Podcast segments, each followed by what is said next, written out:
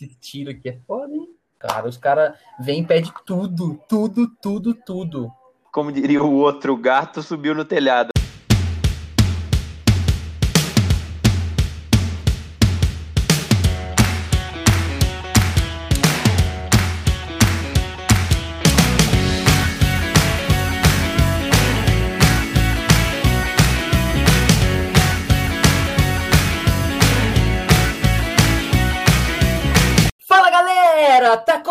Mais um Sabe o que eu acho? O podcast que não espera o galo cantar pra te informar.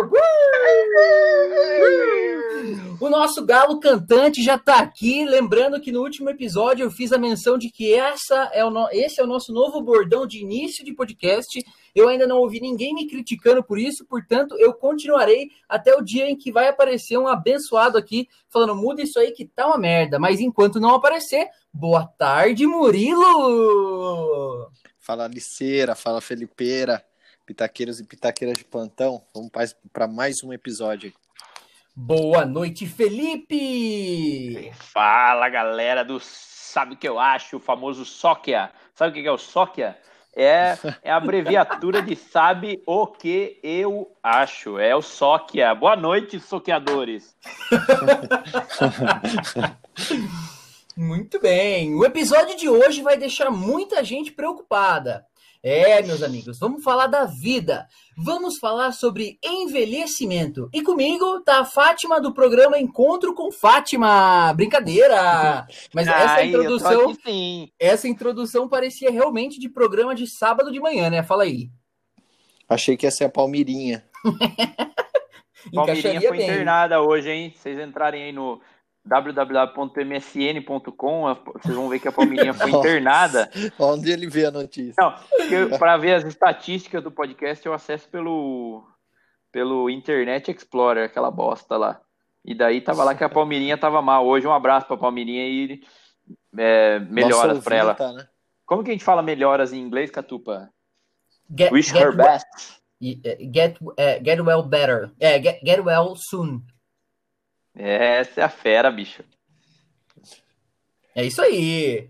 Mas a real é que a gente, enquanto jovens, né, a gente para pouco para pensar sobre o processo de envelhecimento, como por exemplo da Palmeirinha, né? É, e, e isso tá. Se a gente tem um controle sobre o processo de envelhecimento e tudo mais. Então, é sobre isso que a gente vai falar neste programa. Mas antes, vocês já sabem, antes de colocar a nossa fralda geriátrica, vamos aos fatos e aos agradecimentos. Uh!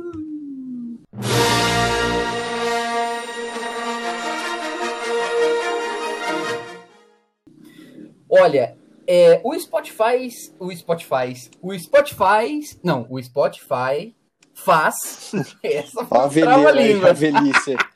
Tô ficando gaga. O Spotify faz esse negócio da retrospectiva, né? De qual foi o estilo musical que você mais curtiu, qual foi a música que você mais ouviu e, e assim por diante.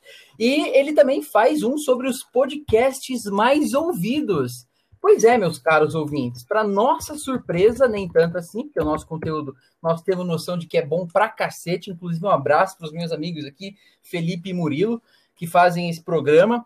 É, muita gente postando aí que o, o Sabe o que eu acho, o Sóquia, como mencionado aí pelo Felipinho, tá entre os podcasts mais ouvidos da galera. Pois é, caros ouvintes. Bom. Isso pra gente é como, nossa, é, não é, é como ganhar na loteria, de verdade. Eu- a hora que eu fui vendo a galera que tava é, É postando. como música para os ouvidos. É como bem colocado, Murilo. Não, é como música. Catupa, a minha, a minha pergunta pra você, ó, agora vamos, vai se aplicar bastante. Cara, É. se você não ganhasse dinheiro nenhum, você ia estar aqui gravando podcast essa hora? Mas com toda certeza. É, Plena, é plena- isso aí, plena três e meia da manhã eu ia estar aqui com, com uma felicidade extrema de estar podendo passar conteúdo com os meus amigos, batendo um papo. Que, que vida. É isso. Essa é a vida que eu pedi a Deus. Já não já não estamos ganhando mesmo, né? Então fazer.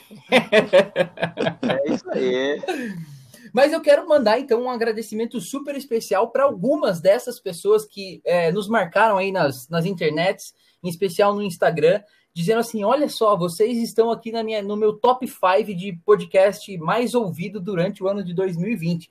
E essa, o meu abraço especial hoje vai para Jéssica Pereira, que nos marcou aí, dizendo que nós estamos no top 5 dela. Para Aricele Rossi, que também colocou a gente no top 5, muito obrigado. Para o Jefferson Silva, o G, que nos colocou aí na, no topo da lista como podcast mais ouvido. Queria mandar um abraço para o Jorge Oliveira. Esse cara, que é de London, ele pode ser considerado o Jorge Oliveira of London, Lord of Que London. modinha. Que modinha. Ele ouviu 72 mil minutos, alguma coisa em torno disso, minutos de música, e dentre os podcasts mais ouvidos estava Sabe o que eu acho. Ou seja, ele é um ouvinte assíduo. 72 mil minutos dá mais ou menos cinco dias. Dá mais ou menos cinco dias inteiro ouvindo o Spotify. E ele nos colocou no top E ele- 5. E ele que vai receber a vacina primeiro, hein? Ele que. É. É verdade, bem poupado, Murilinha. A, va- a- já- é a vacina da Pfizer, né? A da Pfizer deve vir com, com Viagra Isso. junto. Você toma a vacina e já sai bombado. Efeito É. colateral. Continuando aqui nos agradecimentos, um abraço para Karina Baltazar, a qual o nosso podcast também estava no top 5. Para Natália Maria Jor, que mandou um comentário super fofinho lá e nos colocou no top 2 podcasts mais ouvidos por ela em 2020. Giovanni Vicário, o Reginaldo Oliveira da Borg Warning, um abraço para ele. Ele que é um fã assíduo de rock e colocou aí o Sabe o que eu acho no top 5 podcasts ouvido, ouvidos por ele. A Jéssica Cardoso, que foi uma grande surpresa, ela não tinha feito nenhum comentário. É, eu conheço ela dos velhos tempos do ensino fundamental ainda.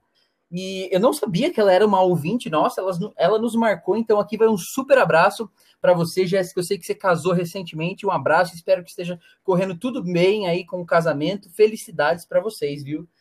Queria mandar um abraço para Beatriz Barbugli, ela que é a, a, psicóloga oficial aqui do Sabe o que eu acho, também conhecida como namorada do João, e ela está fazendo um conteúdo muito legal no é, Psicobia. Nós vamos postar depois aí fazendo um merchan dela. É, e ela postou aí, um, recentemente ela falou um pouco sobre o hábito da leitura e mencionou o podcast que nós gravamos sobre leitura. Queria mandar um abraço para Romilda, que muito gentilmente me marcou lá o meu Instagram pessoal na postagem dela. Um abraço para você, Romilda. E a Marina Mitsui, que também colocou a gente no top 5 Spotify. Então, senhoras e senhores, é, estes três fazedores de podcasts estão é, lisonjeados em estar no seu top 5. Espero que o, conteúdo que a gente vai continuar produzindo seja tão bom quanto o que a gente já produziu, ou melhor e que vocês possam aproveitar ao máximo os pitacos que a gente dá aqui. Um abraço para todos vocês, viu? Meninos, vocês querem opa, fazer alguma opa. menção aí? Eu quero. Aí, só para só citar, é, o, a, a, gente não compartilhou ainda, mas o Spotify mostrou para a gente aqui que foram 21 episódios né, dentro do que eles computaram e a gente tocou para mais de 12 países. 12 países! Olha, essa, esse número me mostra uma coisa. Nosso conteúdo precisa ser produzido também em outras línguas. Então, vocês se preparem que 2020 vai ter conteúdo sendo produzido aí em francês, espanhol, italiano e todas as línguas que o Star fizer nos aplicativos, porque ele faz várias línguas aí nos aplicativos da vida. Não, eu tenho um comentário também. Tem, Pode fazer. Complementando o que o, o Murilão trouxe para nós aí, é, a gente teve audiência de 560 pessoas esse ano no, no podcast, pessoas diferentes. Olha. CPFs diferentes que entraram aqui, apesar de a gente ter um número menor de seguidores de fato no Spotify, quando a gente olha o número de ouvintes diferentes, tá nessa linha. Então, muita gente ouviu a gente, um número bem bacana. E outra coisa, se você não ganhou o seu abraço pela retrospectiva do Spotify ainda e não foi mencionado, ainda dá tempo de vocês fazerem isso, meus queridos. É só você fazer, postar o Sabe o que eu acho, que daí na próxima gravação a gente manda o seu abraço também aqui, especial. Tá ok? Excelente! E eu não poderia dizer que os agradecimentos e as menções estariam encerradas se eu não falasse da minha namorada, que faz aniversário no próximo dia 4 do 12. É. A minha Essa é a Tonha. Exatamente. Garçonela. A minha sagitariana preferida vai fazer novas primaveras aí, então Quero desejar para você, meu amor, muita saúde, muita paz, que Oh. o, seu, o seu novo ciclo seja repleto de realizações, que você seja muito feliz e que você continue brilhando. Tá bom? Um beijo bom. e eu te amo. Vamos fazer um jogo em homenagem a ela, Star, Ah, rapidinho, não, bate bola. Cada Tá, um fala um vai. apelido dela, vai. Sa- Na não, ordem. sabe o que a gente podia fazer? A gente podia fazer. Não tem a Daenerys lá do Game of Thrones, que tem vários nomes? Aí a gente podia fazer pra Antonella. Tipo assim, Antonella, a mãe da Neide, a servidora de drinks, rainha dos memes. Gostei. Muito bom. Vai falando aí, vai A falando. dormidora de viagem. Nossa, ela gosta de dormir numa viaginha, né? O carro compacto da Honda, o vulgo Honda Fit. o, o- o anfíbio de maior porte. A carregadora de cooler. É, um abraço para você, amiga. É isso aí. Quem tem amigo tem tudo Um na vida. Antonella. E também não podemos deixar de falar do Hoje na História, os acontecimentos, as efemérides do Sabe o que eu acho? Neste dia que estamos gravando, 2 de dezembro, só que do ano de 1993, o traficante Pablo Escobar era caçado e morto na Colômbia. Pois é, meus amigos. Fuego que... Para quem não assistiu ainda, fica aqui o nosso primeiro pitaco, é assista a série Narcos no Netflix, aquela locadora vermelha que não nos patrocina. Estamos copiando aí a piada dos caras, mas tudo bem. É... Assistam que é boa, não é não, Murilão? Sim, e já dando spoiler, o Escobar morre. É. E essa daqui eu tenho certeza que vocês dois vão saber, vão gostar, ou não, não vão gostar, mas vão mandar um abraço para ele. Morre o doutor Sócrates, ídolo do futebol. Isso aconteceu no 4 de dezembro, só que do ano de 2011. Então, fala aí, Biriba, sua frase. É... Doutor Hoje que mora lá no Um. Hoje mora abraço lá no doutor Sócrates, que hoje mora no Doutor. Sócrates, que, que é um baita de um, de um craque no FIFA, você que joga FIFA aí, pode contratar o Sócrates, que ele é bom. E é isso aí. É isso aí. Bom, feitas as devidas menções. Ah, esqueci de mandar um agradecimento para Camila Frari, do escritório Camila Frari Arquitetura e Design de Interiores. Ela que gentilmente gravou para a gente, é, foi a especialista do último episódio que falava sobre é, faça você mesmo, o DIY. Então, muito obrigado, Camila, pela sua contribuição com o nosso podcast. Quem quiser encontrar ela e contratar os serviços da Camila, procura pelo uh, Camila Frari Art, que você vai encontrar ali é, as dicas e os contatos dela. E agora sim, feitas as devidas menções, vamos pitacar! Bora! Bom,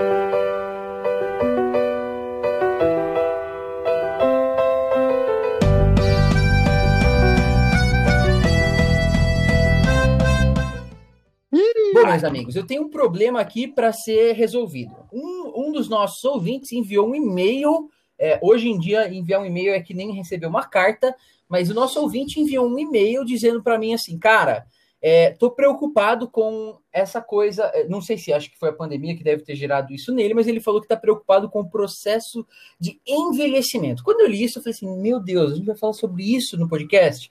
Mas depois, refletindo um pouco, conversando com os meus amigos aqui, criadores de conteúdo, eles falaram: vale muito a pena a gente abordar esse tema, em especial neste momento de final de ano, porque cabe é, uma retrospectiva aí. Então, nós vamos falar sobre envelhecimento, mais em específico, para ajudar a resolver o problema de que gostaria de aproveitar o final do ano para refletir refletir sobre isso, né? E ele falou assim: quero saber o que vocês acham. O que é envelhecer bem? Então, é isso que a gente vai tratar hoje e eu quero começar esse programa já jogando a bola para o Crack Bira, para ele nos dizer um pouco sobre é, o que é o envelhecimento e para ele falar, dar um contexto geral aí do que ele acha sobre o processo de envelhecimento. Que loucura, hein? Gostei da pergunta aberta. É igual quando os caras mandam fazer uma redação, sabe? Pode falar qualquer coisa. Não, o, pra, o, processo de envelhecimento, biologicamente falando, é, eu acho que as nossas células morrem e, e, nascem outras novas, certo? Se eu tiver errado, algum biólogo me corrija aí, que a minha pior matéria na, na escola era biologia. É, eu acho que quando a gente fica velho, a gente passa a, a morrer mais células e nascem menos células novas. Um exemplo são as linhas de expressão que a gente tem e tal. Só que o processo de envelhecer ele não é composto apenas de é, a parte física, a parte biológica. A parte de envelhecer também, você tem um envelhecimento psicológico, psíquico e, e de inteligência. Você pode, você pode ficar mais sábio com o decorrer dos anos, só que não necessariamente é uma verdade. Tem aqueles velho burro teimoso também. Então, não é porque a pessoa, não é porque a pessoa é velha que você tem que escutar ela, né? Temos muitos exemplos por aí, diga-se de passagem. Então, eu acho que o envelhecimento a gente, é, é bom a gente encarar dessas duas formas. Às vezes a gente pensa muito sobre envelhecer bem fisicamente e esquece por vezes de envelhecer bem também mentalmente, e o mentalmente aí é muito amplo. A gente pode falar de da própria velocidade de raciocínio, acompanhar novas tecnologias, mas também se envelhecer bem mentalmente é, com relação à sua, ao seu bem-estar, o seu contato com família, amigos e coisas que te trazem prazer e felicidade. Obrigado. Ô Murilo, craque Murilo, vamos ver se joga o que você sabe aqui. O envelhecimento é algo que te preocupa? ah, eu acho que sim. Eu acho que, como o Bira falou, né, a gente, eu acho que principalmente na parte de saúde, né, é, envelhecer bem, é, tipo, tá bem com o corpo, né, eu acho que, assim, para mim, eu lembro até do, do meu avô, né, o meu avô, ele, meu avô por parte de pai, ele sempre teve muita saúde e tal, ele faleceu no ano passado com 96 anos, acho, uma coisa assim, não lembro agora de cabeça. Mas ele sempre teve muita saúde, sempre foi muito forte, né? Trabalhava na roça, tal. E só que aí quando ele tinha lá para uns, é, ele já era idoso já tal, é, ele ele caiu de uma árvore e quebrou a bacia. E aí isso limitou os movimentos dele, que ele acabou ficando com uma perna menor que a outra. Então ele mancava, né? Andava com uma bengalinha dele lá. E, e isso acabou limitando os movimentos. E mais para o final da vida dele, né? além de limitar os movimentos, ele também sentia um pouco de dor na perna, ele tinha uma, uma limitação, né? Às vezes precisava de ajuda para levantar. Então, assim, é, é, eu acho que essa parte de saúde, eu acabo me preocupando, porque isso, vendo o meu avô, né? Isso desanimava muito ele, sabe? Ele queria, é, ele, por exemplo, ia na, na praça lá da, no centro da cidade para conversar, bater papo. E aí, com o tempo, ele foi se restringindo, ele não conseguia mais fazer as coisas que ele fazia antes. Então, acho que essa preocupação com o envelhecimento é principalmente com, com a saúde, mas eu acredito também, né, pensando agora um pouco mais, que a parte mental também faz sentido, né? Se a gente envelhecer e não cuidar da cabeça, a gente também pode é, ficar meio, meio doidão aí, ou igual o Bira falou, né? Aqueles velhos rabugentos, teimosos, né? eu também, pensando agora, eu acho que eu me preocupo com isso também, para não ficar desse jeito. E você, Bira, você se preocupa com o envelhecimento? É uma coisa que te assusta já ou você não pensa tanto sobre isso? É, eu acho que eu me preocupo mais com a parte física do envelhecimento em si do que com a parte psicológica. Eu acho que a, a, a parte mental eu sempre invento coisa para fazer, é, tenho um bom número de hobbies, atividades que eu acho que até na minha velhice, quando, ainda mais quando eu tiver tempo para cuidar, para curtir, não precisar fazer mais nada da vida, só assistir o jornal hoje, uma e meia da tarde, aí eu vou ter bastante Aí que eu vou inventar mais coisa para fazer, sabe? Aí eu vou pintar quadro, ideia não falta. É, porém, a parte física. É ficar na fila do banco. Você vai ficar na fila Meu do banco? Deus. Ah, cara, é, é lá para. A, a, a, vantagem lá da fila é que você vê gente, você vai ver o movimento, sabe? Esse é o, é o ponto positivo. É, e daí eu acho que agora as minhas preocupações maiores têm sido a respeito de, da saúde mesmo, que querendo ou não, a gente já está aí na, na curva do, dos 30 anos, né? Estamos envergando essa. Fale por essa, você. E, e, mas quando eu já tinha 16 anos, a minha preocupação era que eu ia se eu ia ficar careca ou não. E eu estou chegando nos ah, 30 sem estar careca. É, então, mais ou menos, Bia. Eu queria dizer então... que de então- dois anos para cá, um ano para cá, não sei se tem a ver com o fato de você ter começado a trabalhar na empresa onde você trabalha hoje, mas você tem ah. ficado ah. mais careca.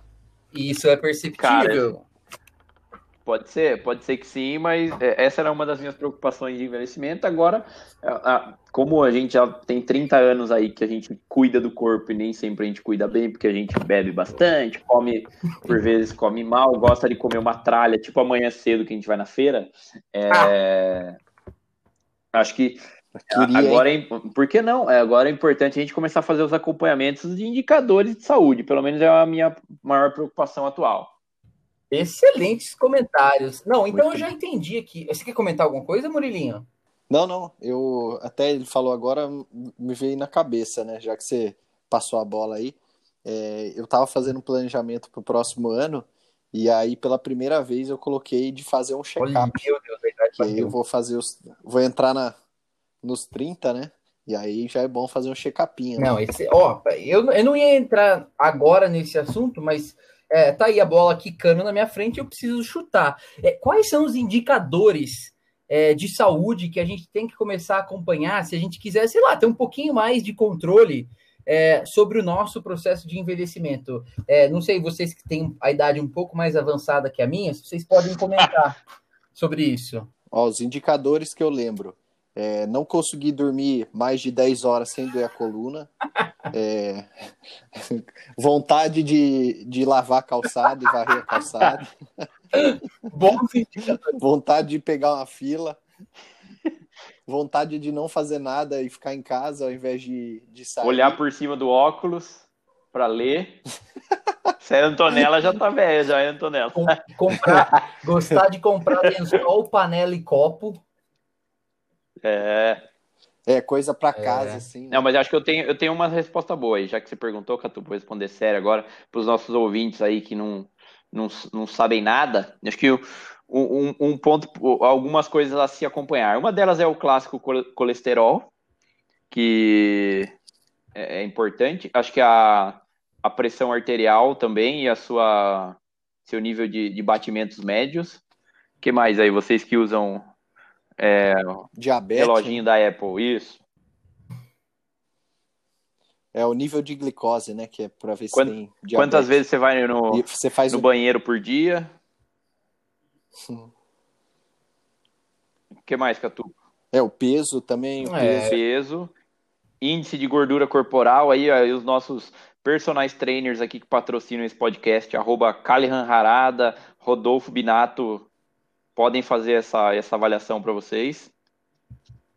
É, eu, eu não sei muito bem. Esse é um ponto que acho que eu não sei responder mesmo. O que, que é um indicador de envelhecimento? Eu sei que existe um, um estudo sobre que fala sobre envelhecimento populacional, mas aí olha um pouco mais para de uma forma mais abrangente, não no aspecto individual, né? Como você pode fazer para acompanhar o seu envelhecimento. Mas eu acho que vocês bem citaram aí diabetes, colesterol, esses são, acho que, os principais e mais é, próximos das pessoas, é, os, as coisas que dá para medir, né? Que dá para a gente fazer um acompanhamento. Isso conversa muito com essa história de você tomar um pouco o controle do processo de envelhecimento, que é começar a acompanhar. Acho que, como os nossos craques citaram, eles que estão perto dos 30, já precisam começar a fazer esse tipo de acompanhamento aí, né? Para para tomar um pouco do controle do processo de envelhecimento. Eu discordo, eu, eu discordo. E lá vem. Eu acho, Vai, fala. Eu acho que não, não precisa chegar perto dos 30 para começar a fazer. Eu acho que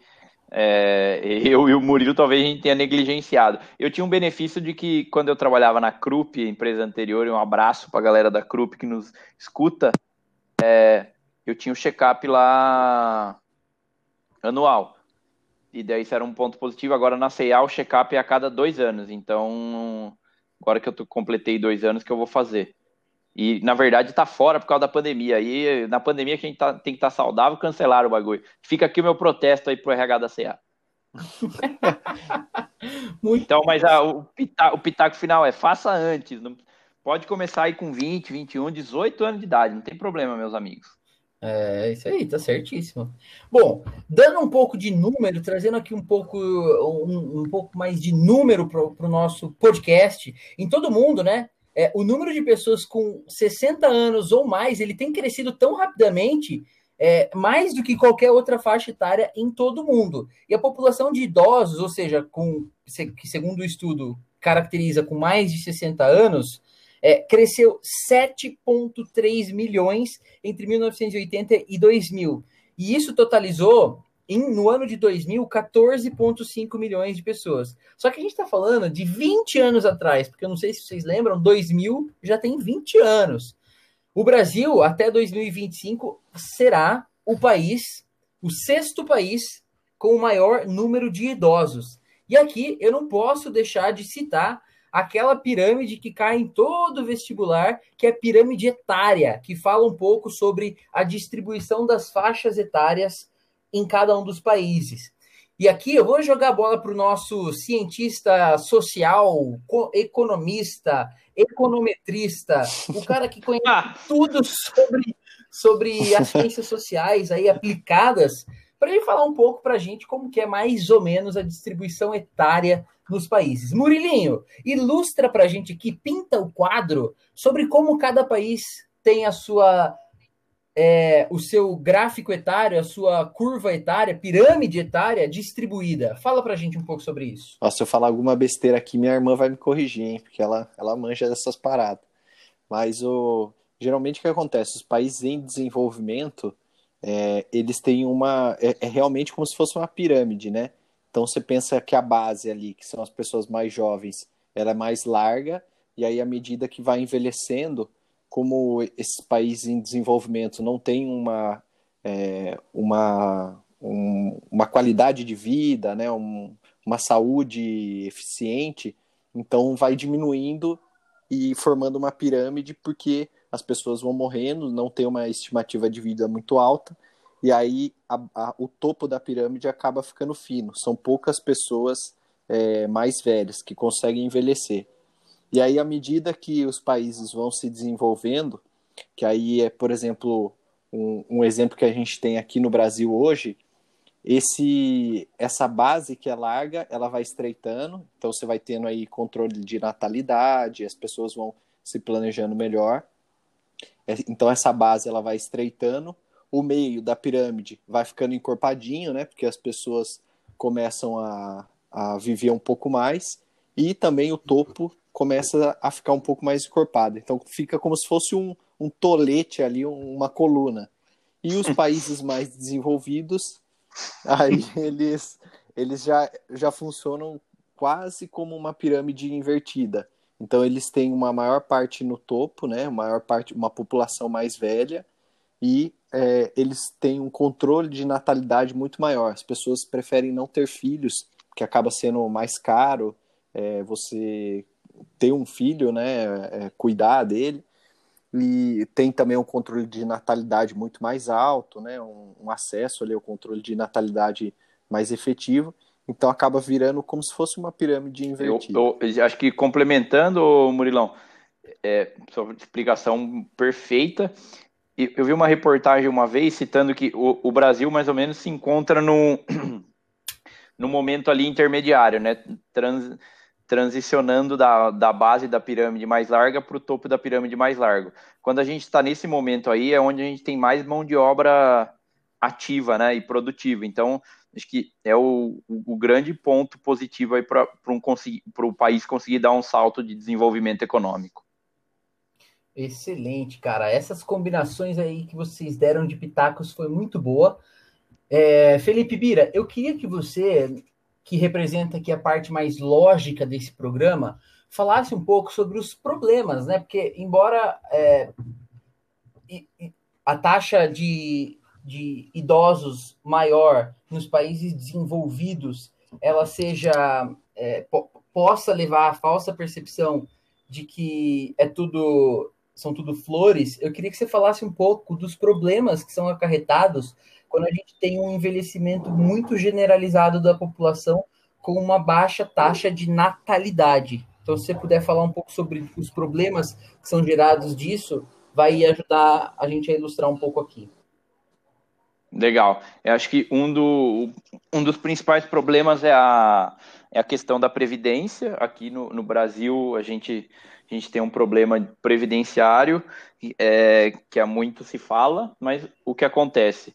tem muita gente precisando receber e a, e a que são as pessoas já aposentadas, mais velhas, e as pessoas mais novas como a gente está num momento de transição, a gente está tendo menos pessoas nascendo e, e, crescendo, então tem menos pessoas contribuindo para isso. E cada vez mais a, as pessoas mais velhas, elas não estão morrendo tão cedo. Ela, ela, a expectativa de vida dessas pessoas aumentou, e na média, sei lá, 5 ou 10 anos quando a gente compara com 20, 30 anos atrás, por exemplo. É, então, no final das contas, o governo não tem dinheiro para bancar o, esse, esse salário, essa aposentadoria das pessoas mais velhas, sem, sem trabalhar. Por isso que o volta e meia são propostas novas reformas de previdência para que cada vez mais as pessoas trabalhem mais até quão mais até elas ficarem mais velhas, sabe? Tipo, ah, o mínimo era 60 anos para aposentar, agora é 65. Daqui uns anos vai ser 70. Só que apesar de eu não concordar com isso, porque mundo capitalista aí, as pessoas têm que ralar o, a vida inteira para para conseguir se aposentar e descansar no final da vida, dependendo do governo. É, por outro lado, eu tenho a percepção de que hoje em dia as pessoas têm, apesar de envelhecerem na, na idade, é, é diferente você enxergar uma pessoa de 50 anos hoje com uma pessoa de 50 anos da década de 80 ou uma pessoa até mesmo de 60 anos hoje com uma pessoa de 60 anos na, na década de 80 também. Por quê? É, na minha concepção, acho que as pessoas têm mais. estão sendo, por exemplo, melhor alimentadas e melhor cuidadas quando a gente pensa em saúde. É, isso, de fato, aumenta a expectativa de vida da, das pessoas, pessoas e, e, as pessoas têm mais acesso à informação também. Hoje as pessoas fumam menos, comem melhor, fazem mais exercício físico na média, apesar de ter muita comida industrializada, e acho que isso tudo contribui para que as pessoas sejam mais longevas. Então, para mim, acho que o processo de envelhecer é, ele está sendo mais, mais demorado, e, e eu acho que assim, a juventude e e, e, o tempo que a pessoa é considerada adulta antes de ser idosa também estão aumentando. Por isso que, para mim, faz um pouco de sentido, apesar de eu não concordar, essas, esses aumentos aí de tempo de aposentadoria, por exemplo. Excelente explicação, cara. E acho que não dá para a gente ficar falando muito sobre é, esse aspecto tão macro é, da, do, sobre o envelhecimento, porque o nosso podcast aqui visa a, a pergunta que a gente vai responder no final do dia é mais micro, né? É no indivíduo, não no aspecto do envelhecimento populacional. Mas só para dizer que é importante a gente conceituar um pouco sobre o processo de envelhecimento social, que isso pauta muito da forma como a gente enxerga o nosso próprio envelhecimento. É, obviamente que a gente faz parte de uma sociedade e nós envelhecemos mais ou menos na média do que a sociedade envelhece. E é importante falar um pouco sobre isso para pontuar e a gente achar exemplos um pouco diferentes, como, por exemplo, como as pessoas envelhecem em outros países, de que formas mais saudáveis as pessoas estão envelhecendo e o que elas estão fazendo para envelhecer dessa forma mais saudável, né? Então, por isso é tão importante a gente conceituar logo de cara um pouco sobre essa, esse aspecto mais macro e mais populacional do envelhecimento do que a gente direto para as características micro e a gente dá aqui os nossos pitacos de como envelhecer melhor. Mas você pontou uma coisa super importante aí, que é essa diferenciação entre a idade cronológica, né, que é essa idade dos anos, é, que passa é, para todo mundo igual, no começo você falou sobre a idade biológica, que é as pessoas têm idades biológicas diferentes. Algumas pessoas têm 65 anos e elas é, biologicamente é, são mais jovens do que outras. E isso vai depender muito dos fatores a que essa que cada uma dessas pessoas foi exposta, incluindo cultura, incluindo os fatores sociais, incluindo os fatores psicológicos. Então, uma das idades que também é, é mensurável né, é a idade psicológica. Então, que é baseada em como a pessoa se sente e em como essa pessoa age. Então, por exemplo, uma pessoa de 80 anos né, que trabalha, né, vamos dizer, ela faz planos, espera por eventos que vão acontecer e participa de atividades. Então, ela é considerada psicolo psicologicamente jovem. Ao passo que uma pessoa que não, não trabalha, que não desempenha atividades sociais, não vai no bingo, não, não vai fazer aula de crochê, esse tipo de coisa, que é bem estigmatizado é, aqui no Brasil, é, é considerada talvez uma idade psicológica mais velha. Então, feitas essas pontuações, é, acho importante a gente agora começar a falar É, quando, na, na opinião de vocês, é, uma pessoa começa a ficar velha? É, e essa aqui eu vou mandar para o Murilo. Na sua opinião, Murilo, quando que uma pessoa começa a ficar velha? Quando ela começa a criticar a geração mais nova. é, essa é uma boa definição, cara. Quando você começa a criticar quem é mais novo, é sinal que você tá você... ficando velho. Uh, desculpa, pode continuar. Por exemplo, você fala assim, você fala assim, não. Ah, outro exemplo também, quando você fala na minha época. Puta que pariu, falou na minha época, já tá velho. Entendi. E para você, Felipe Bira? Cara, isso é difícil, hein? Quando a pessoa tá velha, eu acho que um, um bom exemplo para mim é quando a pessoa não consegue mais acompanhar novidades tanto quanto uma pessoa mais, mais nova, sabe? Um, sei lá, como baixo, a hora que aparecer um aplicativo novo no celular e eu não conseguir entender mais como que funciona, precisar de um apoio aí, aí eu vou ficar preocupado. Entendi. É, o envelhecimento ele começa durante o final da vida adulta, né? Se a gente fosse colocar em termos mais é, científicos, talvez. E as é, muitas funções corporais elas começam a declinar gradualmente. Então, por exemplo, a sua habilidade de se equilibrar, você começa a perder um pouco da sua visão, da visibilidade que você tem. Você, Bira, que tem olhos de lince, consegue ler uma placa ah. que está a 7 km de distância. Quando você não começar a enxergar e ficar um pouco embaçado, isso pode ser um sinal de que você está envelhecendo. Então, biologicamente falando, alguns dos sinais que, que acho que dá para a gente perceber são um pouco dessa redução da capacidade é, e das funções corporais. Aí, a partir de queda de cabelo, e queda não, de cabelo? não necessariamente é um indicador de envelhecimento. Porque o cabelo não desempenha nenhuma função. Você já viu algum careca que não consegue. Deixa eu tomar cuidado com o que eu vou falar aqui, mas. É... Você entendeu o que eu quis dizer, né? Vacilão, para de falar do meu cabelo. falar do quê? Ah, engraçadinho. Mas agora sim, vamos pro mundão, né? Vamos falar de parar de ficar teorizando aqui, vamos pitacar. A galera, no geralzão, com o que, que vocês acham que a galera mais se preocupa? Vamos falar aqui do aspecto do envelhecimento, aparência. O que, que vocês acham sobre isso? As pessoas se preocupam muito com isso? É o que as pessoas mais se preocupam? Ah, eu, eu, eu, acho, eu que, acho que sim. Não sei, tá? Vou dar um pitaco aqui, mas eu acho que a mulher se preocupa mais com o homem, a parte física. Tá bom.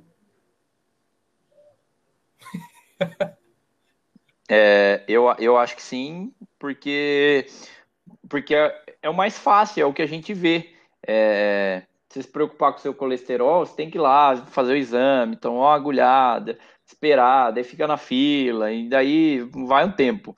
Ainda não inventaram o exame do colesterol rápido aí para você fazer ali na ponta do dedo, ou drive-thru. Deve até ter, mas não é algo que a gente costuma fazer. E a sua aparência é uma coisa que querendo ou não, todo dia, a hora que você acorda de manhã, você vai dar aquela escovada no dente para tirar o bafo de leão da montanha, você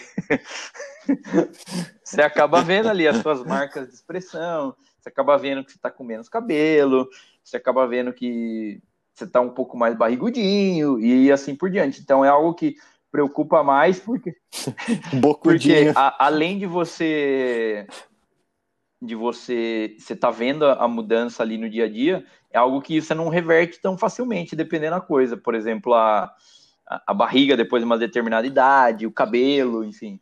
Mas, Obira, você acha que assim, o, o fator casamento, ou então a união com uma outra pessoa, isso aí não, não influencia também? Porque, tipo assim, eu vejo a maioria dos tiozão é, querem saber, barrigão. Não tá nem aí. Uh, eu acho que sim. Só que acho que aí fazendo o gancho aqui do nosso episódio número, sei lá, 18, a gente fala de redes sociais também, acho que mesmo pessoas casadas hoje em dia que casaram jovens, muitas delas ainda têm preocupação de aparência, porque hoje a gente se expõe mais e se mostra mais com, a, com as redes sociais. Se fosse na década de 90, a gente ia ter 36 takes só para ver o cabelo do Catupa. Agora eu posso ver todo dia na câmera trabalhando, sabe? Então, acho que, acho que esse é outro aspecto a se levar em conta também do porquê que a, aparência pesa um pouco mais no, no quesito envelhecimento para nossa geração e para as vindouras do que para as gerações anteriores. Olha só, é, uma coisa que me preocupa muito no meu processo de envelhecimento é a estabilidade financeira, cara. Não sei para vocês, mas eu sou bastante preocupado com isso. Vocês já citaram aí do, do lance da Previdência, não quero ficar polemizando muito isso, mas uma coisa que eu, eu tenho bastante preocupação é sobre essa estabilidade financeira. É, eu, assim, cara, é, às vezes eu fico pensando, e se eu chegar numa determinada idade é, e as coisas estiverem tão ultrapassadas, se, se, eu tiver tão ultrapassado porque eu me deixei é, parar por um momento e não. Isso, eu, isso se confunde muito com ansiedade, tá? Que também é bem comum da, da geração que. da nossa geração e das gerações que vêm surgindo. Mas a estabilidade financeira é uma grande preocupação, e aí acho que vale um pouco é, o mesmo cuidado que a gente começa a ter é, tardiamente, né? Vocês falaram aí aos 30 anos sobre a nossa saúde, que é um aspecto super importante, que as pessoas se preocupam bastante com o envelhecimento, tão importante quanto é a estabilidade financeira, para você conseguir ter um sossego, né, à medida que você vai envelhecendo e tudo mais. E o que, que vocês acham disso, sobre a estabilidade financeira? Se vocês fossem fazer um panorama assim, no Brasil, vamos pensar, é, os idosos, em geral, na, na, perspectiva de vocês, têm uma estabilidade financeira que lhes garante é, viver a vida de forma digna enquanto estão velhos? Não. Não. Diga aí, nosso economista. Eu acho que as pessoas elas têm uma percepção de que assim elas vão trabalhar a vida inteira, se aposentar e aí com a aposentadoria elas vão ficar tranquilas e vão só descansar o resto da vida. Só que o que, que acontece, né? Depois que você envelhece, o seu custo de vida ele acaba ficando mais caro também. Então, como a gente falou aqui, né? Você tem que ficar fazendo exames periódicos, acabam surgindo doenças ou, ou tratamentos para as doenças que você tem, que eles são custosos. Você, principalmente, né, os idosos, para você manter um plano de saúde é muito caro. E aí, se você não manter um plano de saúde, ou você fica refém do SUS, né, que aí é, demora um pouco para você ter a sua consulta, ou você tem que pagar caro por uma consulta particular. Então, é, essa falsa impressão de que você vai se aposentar e vai ter uma, uma vida mais tranquila, ela acaba se, é, se desfazendo na realidade, né? Que aí você vê que você tem muito mais gastos do que você imaginava que iria ter. E até assim, gastos em casa também, né? Você acaba tendo que adaptar ali na, na sua casa, é, tendo que comprar imóveis mais acessíveis, menos pesados, é, coisas desse tipo que acabam encarecendo Excelente. a vida também. Por isso a importância de preservar um sistema único de saúde pago e financiado pelo governo, em especial em países como o nosso. É, mas não vou ficar militando aqui, eu já vou falar logo do próximo tema, é, que na verdade continua nesse aspecto do envelhecimento, mas agora eu vou jogar a bola para um cara é, que, se não fosse ele para falar disso, não seria mais ninguém. Ele que cultiva amizades de diferentes aspectos, de diferentes círculos de amizade, e que congrega todos esses círculos de amizade juntos algumas vezes no ano. Fala um pouco para a gente, craque Bira, da importância da companhia, da amizade, da vida social no processo de envelhecimento e o que você faz se você coloca intenção é, neste, nesta construção no seu próprio processo de envelhecimento? Eu acho que tem um aspecto muito interessante da, do processo de envelhecimento em si com relação à amizade, que conforme a gente vai envelhecendo, acho que tem muitas amizades que vão ficando no caminho, né? É, acho que se você ouvinte parar e fizer uma, uma reflexão aí, você vai ver que tem várias pessoas que você conversava muito antes, daí a pessoa se muda, ou a pessoa vai para começa a gostar de outras coisas diferente de você e tal. E acho que é um ponto, é, é uma coisa que a gente tem que preservar e cuidar muito no, ao longo da nossa vida, porque e, e eu, eu gosto também de, de cuidar disso, que é um, é um campo que eu acho muito relevante, porque já vi bastante casos de pessoas mais velhas, até mesmo em TV, a pessoa chega a ficar sozinha, não tem, não tem um amigo, não tem uma família, não tem ninguém para cuidar, para estar tá junto. Eu acho que esse é um é, é, é uma perspectiva de, de envelhecimento muito muito triste se a gente não não consegue estruturar e manter e cultivar e esqueci o último verbo que eu ia falar. E, e, e, e sei lá esqueci. Enfim é, a gente não consegue garantir que a gente tenha amizades sinceras verdadeiras e duradouras. Não não amizades mas relações em, em todos os sentidos sabe? Acho que é, familiares de amigos até de de romances, coisas do tipo. Eu acho que é, sempre é tempo da gente fazer novas novas amizades e novas coisas. Tem, tem também bons exemplos de pessoas que começam a entrar em novos círculos sociais depois de velha, começam a descobrir novos hobbies e fazem novos amigos. Só que eu acho que é uma dificuldade que a gente tem é quanto mais velho a gente está, é, mais paradigmas a gente tem, mais é, verdades absolutas a gente acredita e querendo ou não isso vai limitando um pouco mais a nossa o nosso relacionamento com outras pessoas. Quando a gente olha uma criança, uma criança ali não se importa com o partido político que a outra pessoa, que a outra criança vota, não se importa com o time que a outra criança torce, sabe? É bem, é bem sincera a relação. E quando a gente vai ficando velho, a gente vai colocando essas barreiras aí. Então, acho que para desenvolver uma amizade mais sincera quando você é mais velho é mais difícil. Por isso fica aqui mais um pitaco. É, cultive as suas amizades atuais, faça novas amizades, mesmo durante o processo de, envelhecimento, que todos estamos passando, seja você de 15 anos ou nós aqui de 30 ou alguém de, de 50, e que acho que é, essas relações sinceras vão fazer muita diferença no, nesses períodos da vida que a gente vai estar tá mais com, com potenciais mais dificuldades de saúde ou até mentais. Excelente. Obrigado por essas considerações. Tem um ponto que eu quero tocar e esse ponto é, para mim, ele é bastante custoso, é, porque toca muito no que eu vivo aqui diariamente na casa dos meus pais em uma perspectiva que eu venho é, observando é, diariamente nesses últimos, em especial nesse último ano é, sobre como é ter um idoso em casa e que preocupações isso traz e que sentimentos e, e, tipos de ansiedade que isso gera. E eu vou falar um pouco de, da minha história pessoal sobre uma das minhas grandes preocupações, além da estabilidade financeira, que é a necessidade de cuidados ao envelhecer, né? Então, é, aqui em casa eu tenho o meu irmão, nós somos em duas pessoas, em dois irmãos e a gente tem nossos pais que são bastante ativos, os dois trabalham. Meu, meu, ambos são aposentados, mas ambos trabalham ainda, é, são bastante ativos aí, é, profissionalmente, socialmente, viajam, inclusive viajaram esse final de semana, voltar, foram, sei lá para onde eles foram, para Alfenas, umas coisas assim. Oh, comeram queijo, doce de leite, enfim.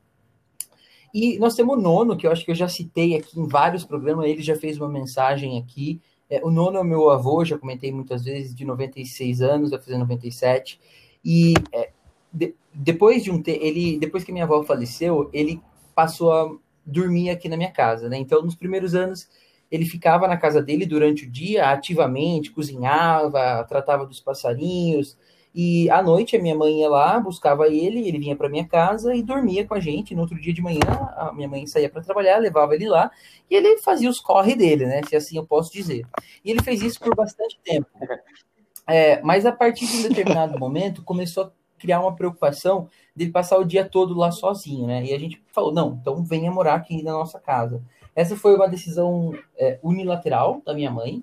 É, e isso, obviamente, trouxe bastante implicações para a família como um todo, para a nossa família como um todo.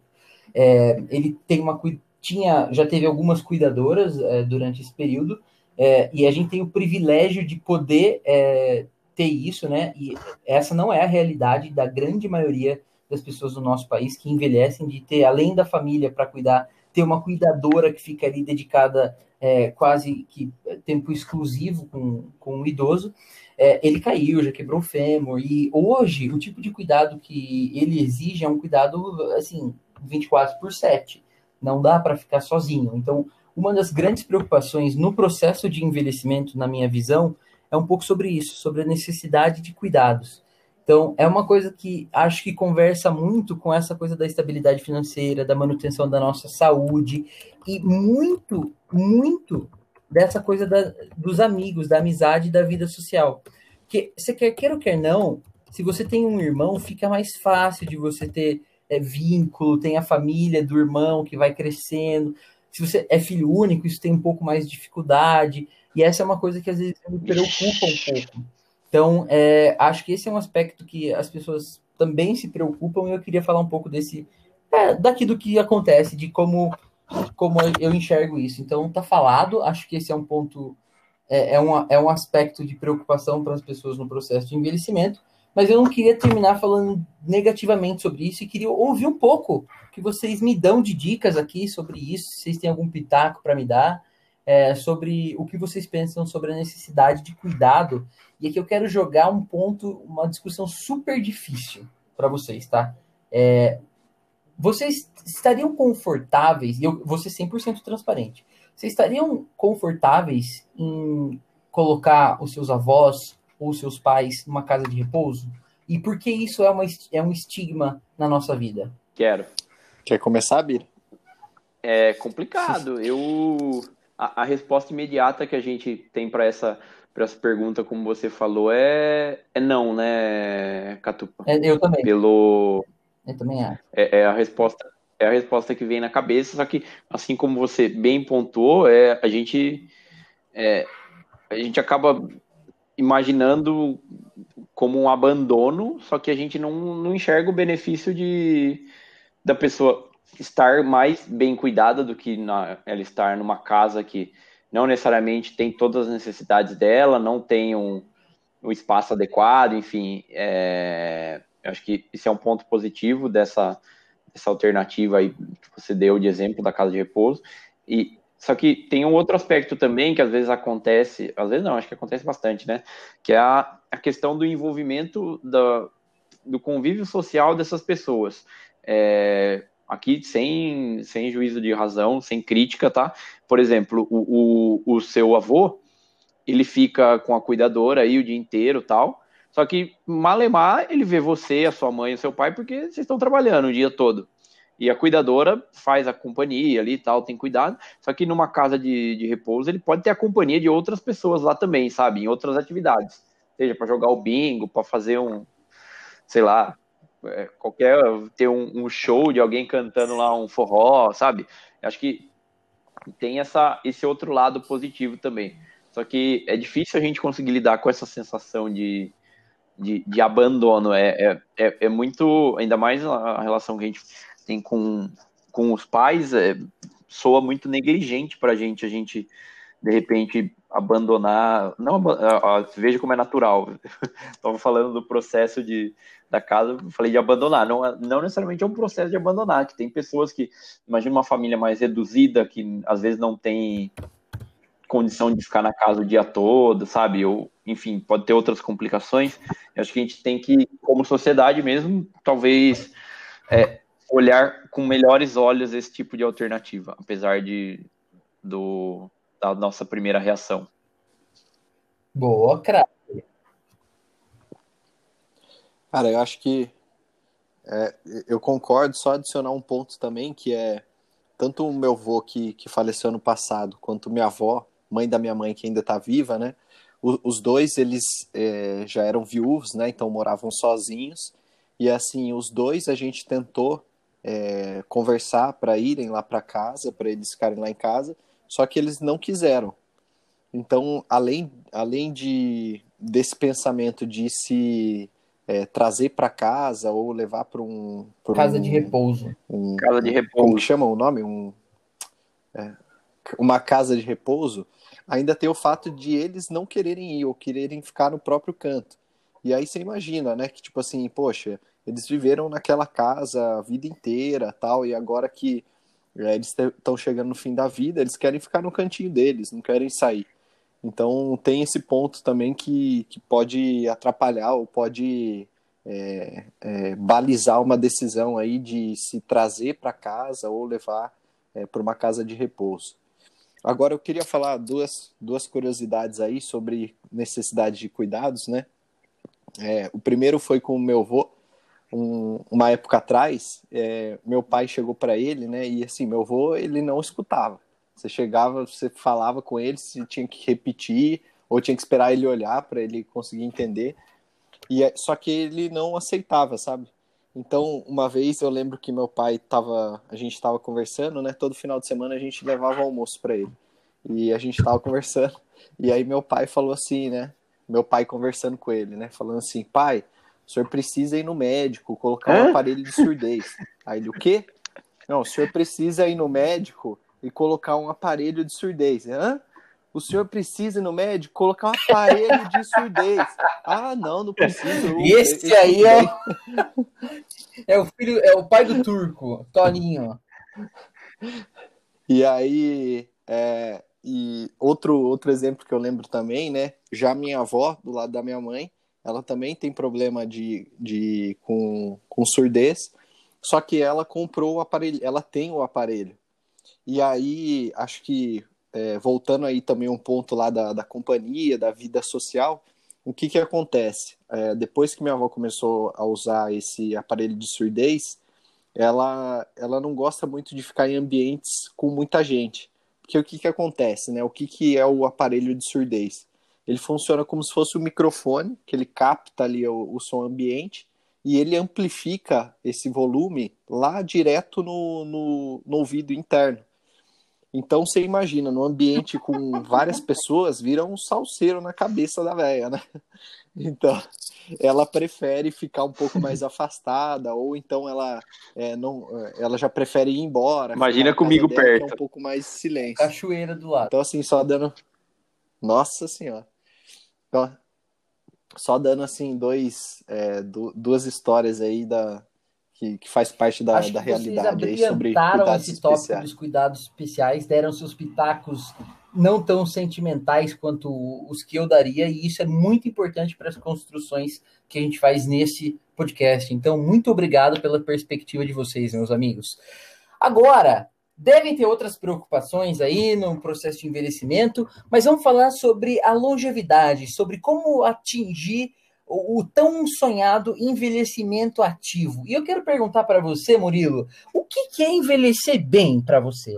Ah, eu acho que é envelhecer é, sempre aprendendo, sempre é, conversando, tendo uma vida social. Eu acho que assim, quanto menos privações você tiver, é, mais, mais bem pode ser considerado o seu envelhecimento. Né? Melhor é considerado o seu envelhecimento. Então aí privação de, igual a gente falou, né, por conta de aspectos físicos, de saúde mesmo, de movimentação, ou aspectos é, mentais, né, de você não conseguir. A gente sabe que tem algumas doenças, como por exemplo o Alzheimer, né, que a pessoa acaba é, esquecendo as memórias, tal. Então, acho que envelhecer bem é quanto menos privação você tiver, mais é, melhor você vai estar tá envelhecendo. E aí, consequentemente, você vai ser um, um velho ativo. Para né? você, vai mestre fazer Bira, várias coisas. como envelhecer bem? Eu acho que um, um ponto a gente, a gente até fala bastante sobre para envelhecer bem aí, pensar no processo como um todo, é você sempre tentar estar o, o, o máximo possível em paz. Acho que a paz de, de espírito acaba facilitando o, o caminho em, em, em, vários aspectos, e quando a gente não não está em paz com, com nós mesmos, com, com a vida, com qualquer coisa, com trabalho que seja, é, o, o caminho todo fica mais, mais doloroso e a gente vai ficando mais, mais amargo com, com a vida, com, com o que faz, com o que tem. Então, acho que a gente conseguir estar tá em paz é, é bem, é, para mim é um, é um bom caminho a se seguir. E, e eu acho que o processo de estar em paz é, é você também conseguir conseguir ter, ter distrações e ter coisas que, que, te, que te deixam feliz e que te, que te façam ficar em paz. É, a vida não é, não é só trabalho, não é só. Acho que é, tem até um, um, amigo meu que trabalhava em outra empresa comigo, grande Dorival. Ele O cara trabalhou 40 anos na mesma empresa. Então, daí no dia que ele aposentou, ele falou, cara, não, não me imagino fora aqui da, da empresa, sabe? Não, não sei o que fazer. Eu chegar em casa lá, eu vou, não sei o que fazer. Cara, eu Ave acho que Maria.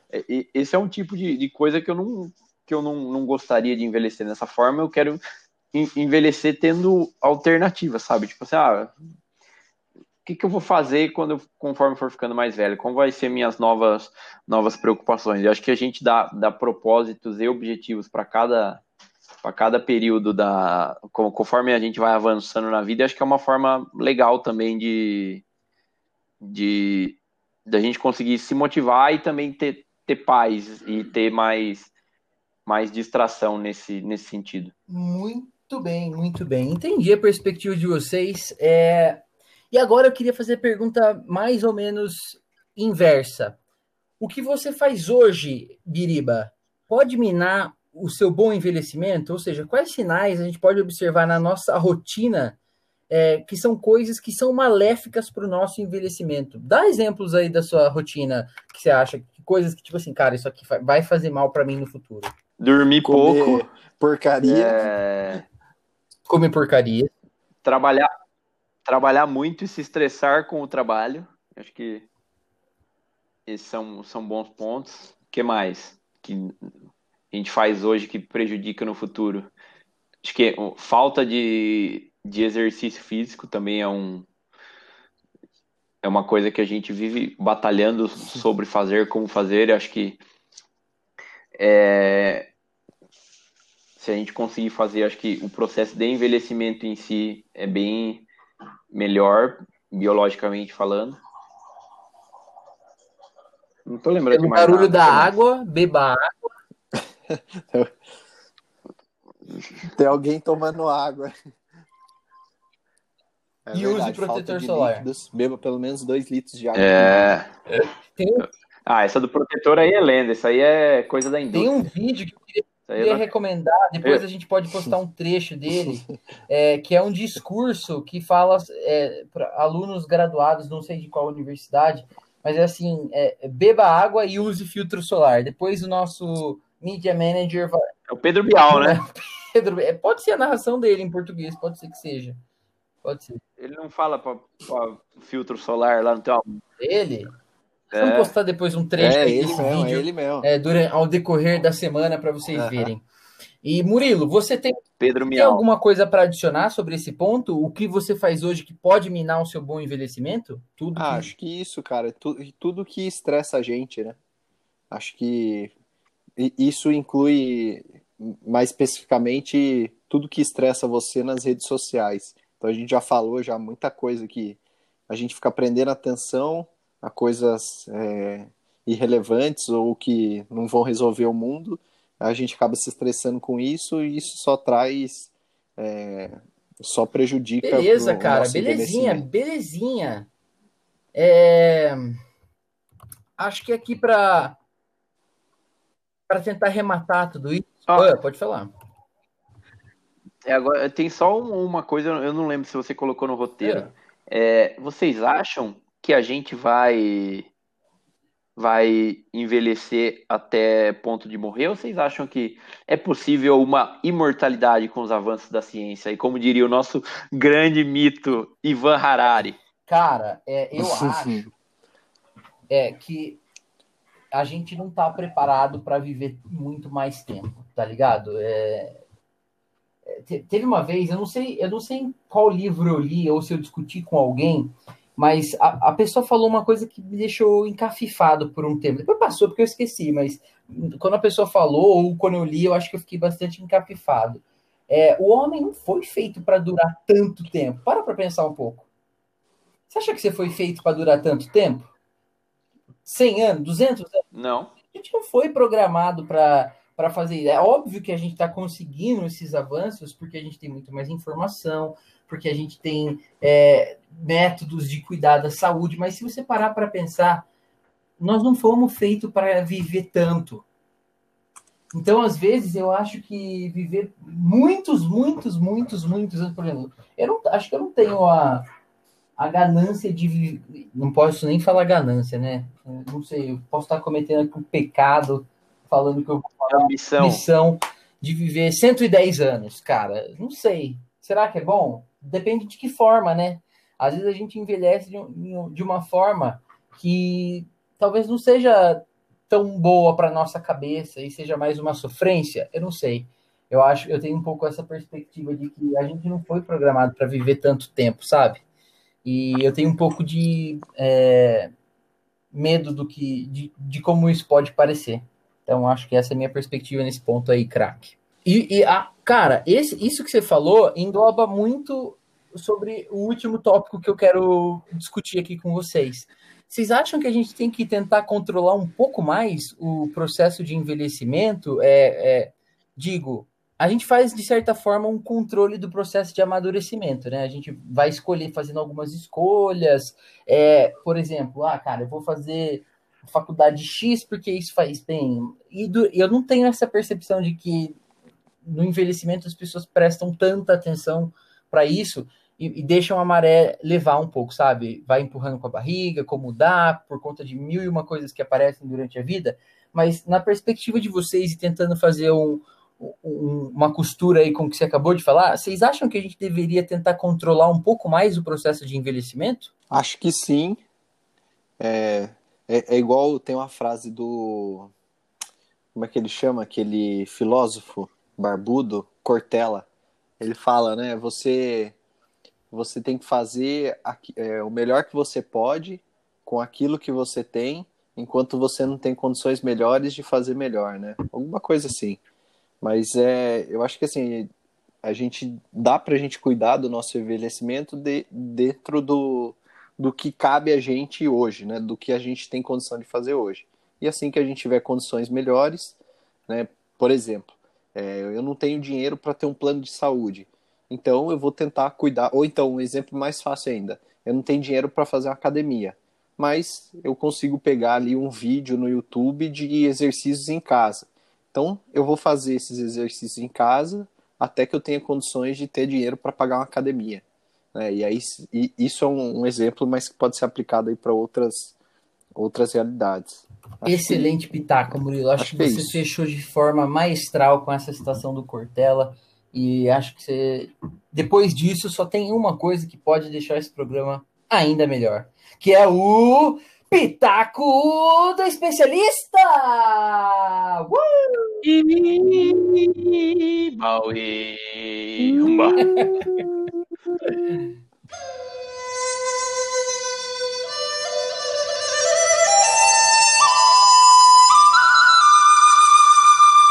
Boa noite, galera. Eu vou me apresentar para vocês. Meu nome é Vitória Lana Massarente.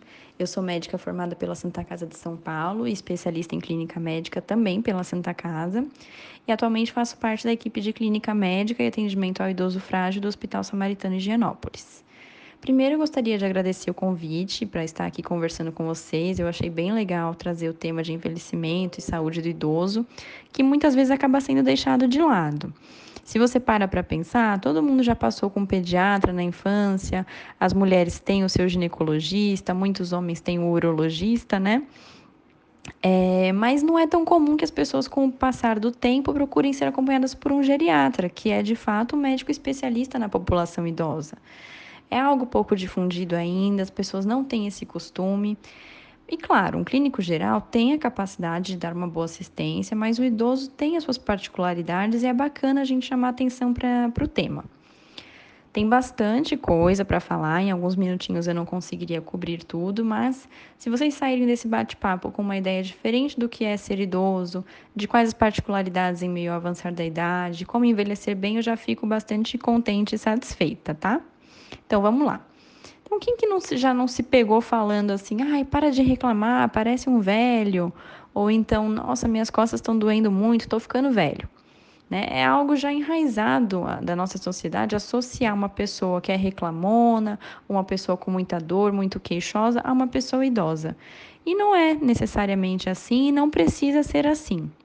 Claro, não dá para negar que uma pessoa idosa em geral tem sim mais doenças do que um jovem, afinal é um corpo que viveu mais tempo, né, que já tem o desgaste da idade, assim como um carro, uma máquina, qualquer coisa. É, mas a gente tem que tirar e dissociar essa ideia de que o idoso é necessariamente uma pessoa doente. Tá? Uma frase interessante que eu li recentemente falava: envelhecer é inevitável, mas ser velho é opcional. Então, só fazendo uma ressalva para o velho, né, que é uma palavra que eu não gosto muito de usar para me referir ao idoso, mas eu entendo que a frase quer dizer o que, que ela traz. Que o envelhecer é um processo biológico, né, que todo organismo vivo passa, porém a forma como ele é encarado, a forma como nós nos preparamos para enfrentá-lo é que faz toda a diferença. Então, é aí que entra o conceito de envelhecimento saudável, que é como a medicina encara o tema atualmente. Né? Ele propõe justamente acompanhar o avançar da idade, com todas as demandas que isso traz, prevenindo e tratando doenças da melhor forma para dar a melhor possibilidade de qualidade de vida possível. Né? O objetivo não é só o controle das doenças crônicas que a pessoa possa já ter, mas também assegurar que ela consiga ser o mais independente possível e com qualidade de vida. E aí isso inclui desde atividades básicas do dia a dia, né, do cotidiano, como conseguir se locomover, se vestir, tomar banho, se alimentar sozinho, até as atividades de interação com a sociedade. Então, um idoso é uma pessoa que tem muito a oferecer com sua experiência. Muitas vezes ele tem mais tempo livre, né? Ele tem a vontade, a dedicação em se fazer útil dentro de uma função ou de um trabalho. Vocês podem pesquisar, existem vários projetos que promovem a interação de idosos com crianças e essa troca é sempre muito produtiva para os dois lados. Assim como projetos de recrutamento de idosos para o mercado de trabalho, sempre é uma troca benéfica. É, tem até um filme bacana sobre isso, chama O Estagiário, vocês podem pesquisar, é um filme bem legal, que trata, retrata justamente um idoso voltando para o mercado de trabalho e como isso foi benéfico tanto para a empresa, quanto para os jovens da empresa, quanto para ele, né? E eles têm que ser parte da sociedade, têm que ser inseridos, até porque sabemos que a população brasileira vem envelhecendo, como a população mundial, e em alguns anos teremos um número de idosos muito maior do que adultos e crianças. Mas e na prática, né? Como que funciona para a gente se preparar para esse envelhecimento saudável que, que a medicina prega da maior, melhor maneira possível? Então, existem algumas coisas que são extremamente simples, não requer prática nem habilidade, muito menos dinheiro, mas que a gente sabe que nem todo mundo consegue aderir com facilidade, que é a famosa combinação atividade física e alimentação saudável.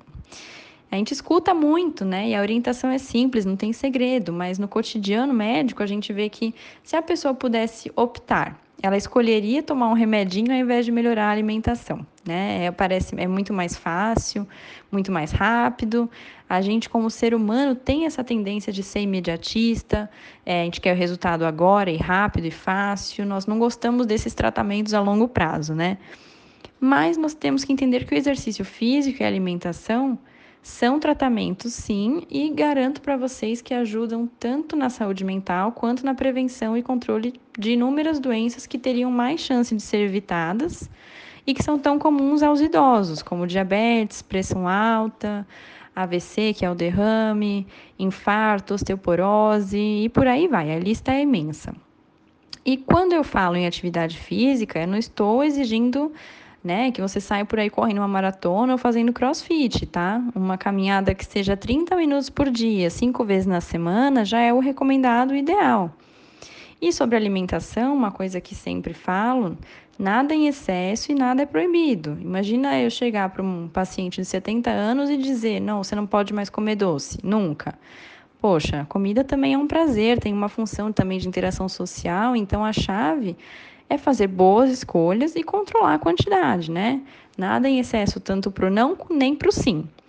E para isso existem profissionais que podem ajudar, super competentes, médicos, nutrólogos, nutricionistas, né?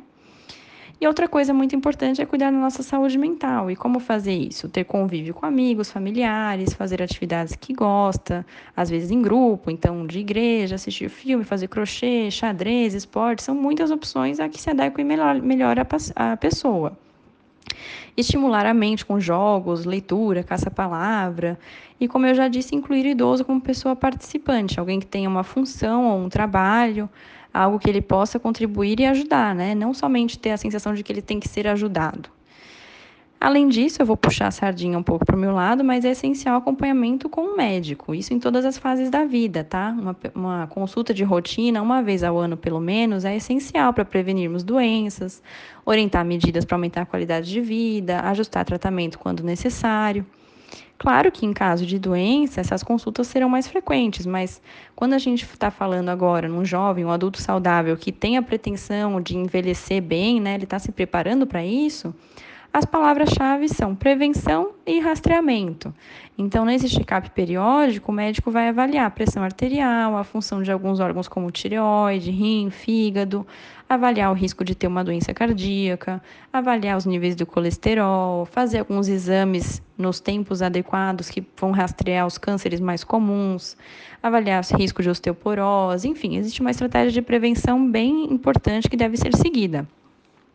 Na avaliação do idoso em si, a consulta é bem mais ampla, a avaliação é mais complexa, até interagindo com a própria residência, né, o lugar onde o idoso vive, passando pelo risco de quedas, avaliação para demência, testes para avaliar a memória e capacidade de cognição, tudo isso para que a idade seja um fardo, entre aspas, tá? Cada vez mais leve e mais fácil de ser carregado. Então, a dica de ouro é prevenir se cuidar ainda na fase adulta, manter a cabeça funcionante, promover a integração do idoso na sociedade, se exercitar e comer bem. Tá? Acho que eu pude dar uma ideia geral para vocês de como envelhecer com saúde. Se quiserem, podem me contatar pelo Instagram com dúvidas, que terei o maior prazer em responder.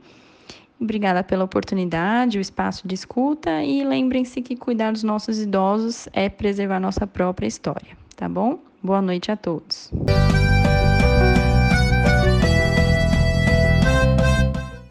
Depois desse comentário maravilhoso, nós precisamos também colocar aqui, pautar quais são os nossos pitacos e responder a pergunta que o, que o nosso ouvinte fez aqui, de como que ele está preocupado com o processo de envelhecimento e queria saber quais são os nossos pitacos para envelhecer bem. Então, aqui vão os pitacos da semana! Faça um plano de como você quer envelhecer, mas não seja tão rigoroso com você mesmo. Tente aproveitar a vida e fazer mais do que te faz feliz. Para envelhecer bem, vive em paz. Procure a paz, a paz interior e também a paz exterior. Cultive as suas relações amorosas, familiares e de amigos. Se você é jovem ainda, jovem ainda, jovem ainda, amanhã velho será, velho será, velho será, a menos que o coração, que o coração sustente a juventude de forma mais que nunca morrerá. Concluiu. Esses foram os pitacos da semana. Muito obrigado. Não deixe de curtir a nossa página no Instagram para sempre ficar atento aos pitacos que damos também por lá. E não se esqueça de, de subscrever no Spotify, para que em 2021 você consiga postar aí no Instagram que você ouviu o podcast Sabe o que eu acho? Entre os cinco podcasts mais ouvidos do seu ano. Um abraço e até a próxima do Sabe o que eu acho? Sabe o que eu acho? Sabe o que é eu isso aí, galera. Gostei, hein, Murilo?